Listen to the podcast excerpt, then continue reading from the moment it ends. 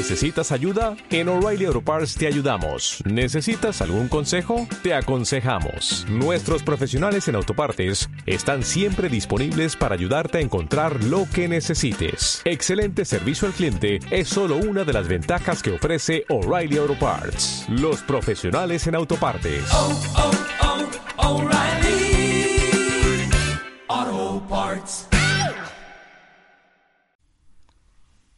9. Domingo 27 de julio. Se acaba de ir Gunnar y todavía me dura el mareo. Creo que me voy a quedar a dormir en la mecedora. Al menos no me voy a mover en un buen rato.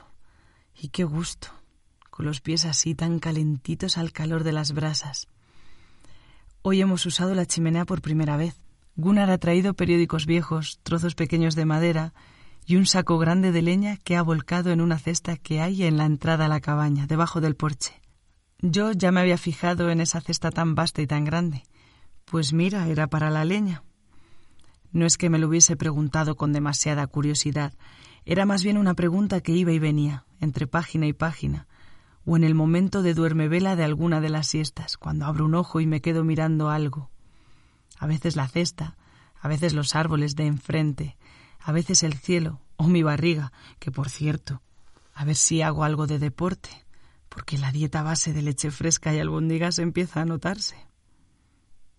Pero el mareo que tengo es porque además de la leña, Gunnar también ha traído whisky, y menudo whisky. Yo nunca había bebido algo así, y a palo seco, nada más que con un par de hielos. Quería que celebrásemos que ha terminado de pintar su casa. Ha tardado cuatro meses. La parte de dentro en abril y mayo, cuando todavía hacía demasiado frío para pintar al aire libre, y junio y julio los ha dedicado a la parte de fuera.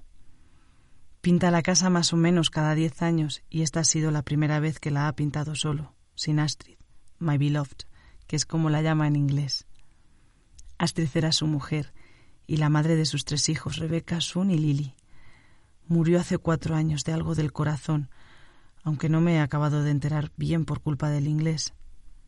Me estoy dando cuenta de que controlo muy poco las palabras que tienen que ver con partes del cuerpo y esas cosas. Llevaban 36 años juntos y se habían conocido en un mitin político. Astrid tenía las cosas muy claras, me estaba diciendo Gunnar mientras servía el primer vaso de whisky, y según iba contándome, yo me iba dando cuenta de que todo esto, la leña, la celebración por acabar de pintar, el whisky, se debía que tenía muchas ganas de hablar de Astrid con alguien, conmigo, por ejemplo. Y le entiendo. Se ha pasado cuatro meses pintando encima de las capas de pintura que pintaron juntos. Normal que quiera hablar con alguien. ¿Y quién mejor que yo, que no tengo otra cosa que hacer y que no sé nada de nada de Astrid? A mí me puede contar toda la historia desde el principio. Sí, Astrid tenía las cosas muy claras. Después del mitin puso en la mano de Gunnar un papel con su dirección apuntada. Escríbeme, le dijo. Y se marchó montada en una bicicleta verde, que todavía existe, y que algún día me enseñará cuando vaya a su casa. Astrid era socialista, feminista y Sami, en ese orden. A mí me parece que lo primero de todo sería lo de ser Sami, pero Gunnar lo tiene claro. El orden es importante y ser socialista era lo más importante para ella. Socialista porque se preocupaba por el bienestar de todo el mundo. Una sociedad en la que cada uno aporta en función de sus posibilidades y en la que cada uno reciba en función de sus necesidades. Feminista porque la situación de las mujeres es mucho más precaria que la de los hombres y hay que tenerlo en cuenta y cambiar esas estructuras. Y por último, Sami. El pueblo Sami había sufrido mucho y ella, además de ser Sami de nacimiento, en un momento dado eligió tomar partido y sentirse Sami. Fue una lección tardía, pasados los veinte años. Y es que hasta entonces, de alguna manera, había renegado de ello. Los padres de Astrid, ambos Samis, habían dejado la vida nómada antes de que ella naciese y se habían asentado en una de las granjas a la orilla del río Lule.